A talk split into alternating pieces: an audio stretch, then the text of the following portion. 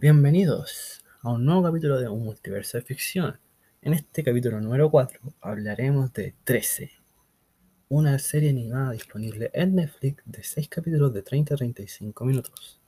Está basada en el cómic del mismo nombre, de origen filipino, el cual es muy parecido a una novela gráfica por el tema de los detalles, la luz de sombra, etc. Y además tiene un toque mucho más oscuro. Está animado en Singapur y está hecho el guion de Estados Unidos. Ahora bien, ¿qué podemos destacar del guion de Estados Unidos? El mismo que hizo Batman, Mala Sangre y la Liga de la Justicia y Guerra de Apocalipsis. Dos películas, la cual la última es muy buena, recomendadísima, del universo DC animado. Ahora la trama nos cuenta la vida de Alexandra XIII, la cual debe mantener equilibrio entre lo sobrenatural y lo natural, por una profecía se acerca. El tema de Alexandra XIII de mantener el equilibrio entre lo sobrenatural y lo natural me recuerda mucho a John Constantine, personaje de DC Comics, el cual hace lo mismo, pero con demonios. Pero bueno, la profecía te la cuentan a medias, como siempre. Al inicio te la cuentan y después final en el capítulo 6 te la explican toda. Que después vamos a hablar de eso. Ahora en tema de animación está bastante bien tenemos gore y momentos de pensar. Igual se parece un poco Invincible en el tema del gore, en el momento de pensar, en el ritmo, en la animación.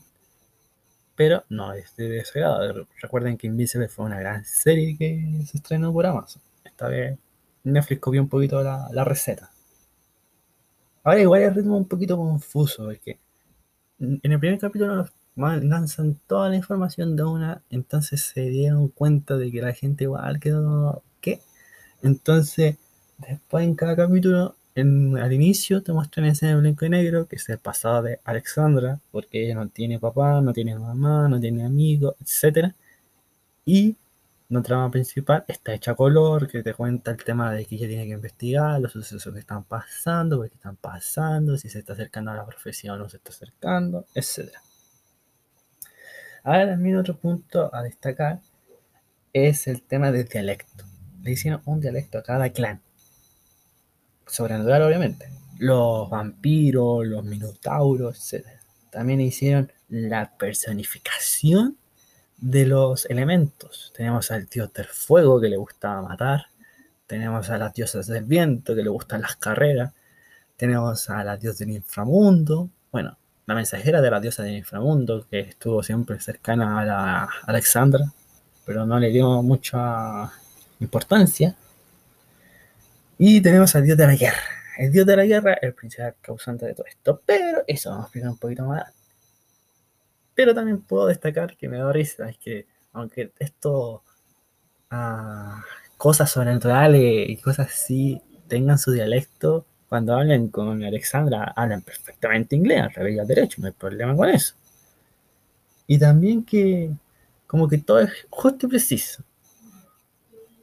Ahora, con spoiler, en el capítulo 5 empiezan a juntar todos los otros capítulos, los fragmentos, la, la idea, etc. Lo que pasó.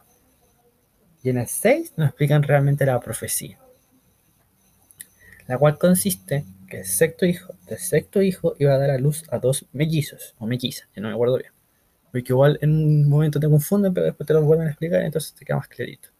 Son dos hijas. Una hija iba a ser la mejor guerrera, que tenía que enfrentarse al dios de la guerra, porque el dios de la guerra es eterno, aunque tú lo mandí y lo capturí, se va a escapar. Y esa hija iba a luchar contra el dios de la guerra y iba a ver que no podía y iba a morir. Está destinada a morir. Y la otra hija tenía que mantener el equilibrio y juzgar a los humanos y demonios, las cosas sobrenaturales, por igual, para saber cuál de los dos merece existir. Estilo. Sobrevive el humano, muere lo sobrenatural. Vive lo sobrenatural, vive el humano. O sea, muere el humano.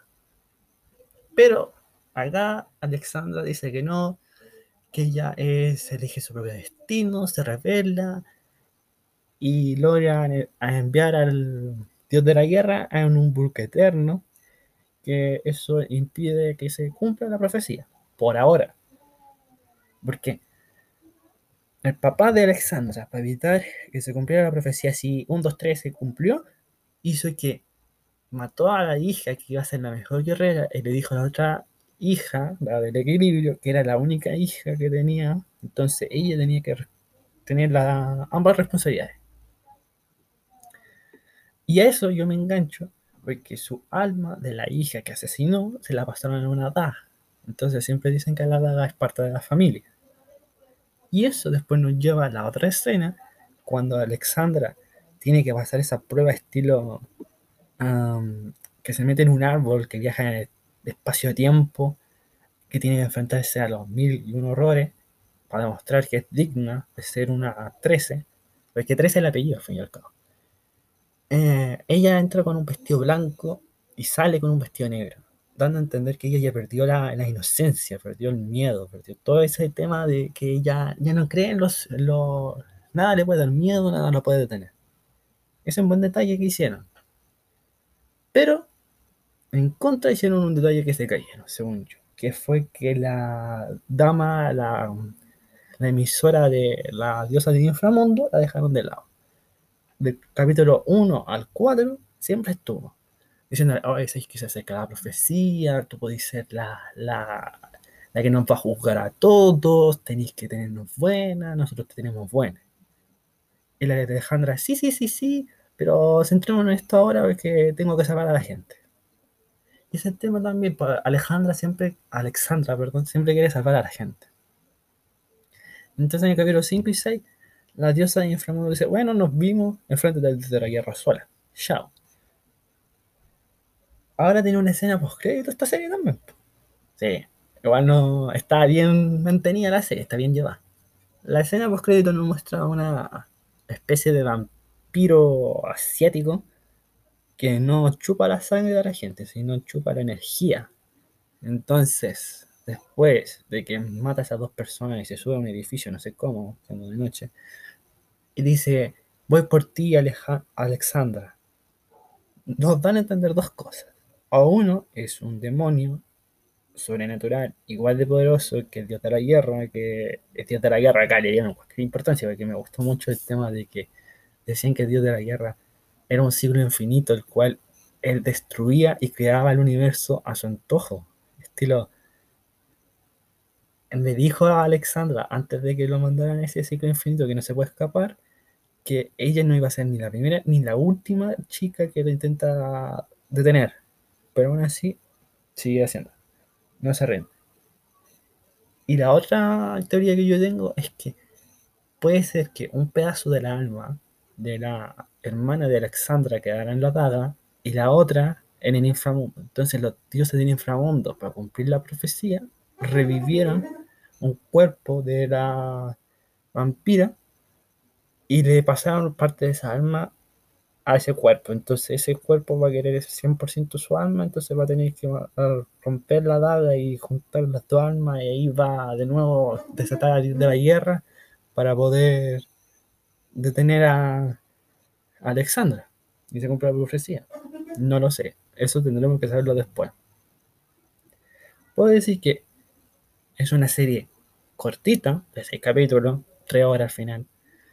De, tiene buena animación, tiene buen gore, es turbia, sí, porque igual siempre hay un muñequeo, tema político, porque por ejemplo, acá vemos que los humanos igual se lían con lo sobrenatural, porque lo sobrenatural te ayuda en el sentido del poder, de la posición de los gallos, etc. Y eso sería todo por hoy. Espero que si la ven me digan su opinión en Instagram, que tengo en Instagram, que se los voy a dejar en la descripción, como previamente había hecho. Y eso es todo por ahora.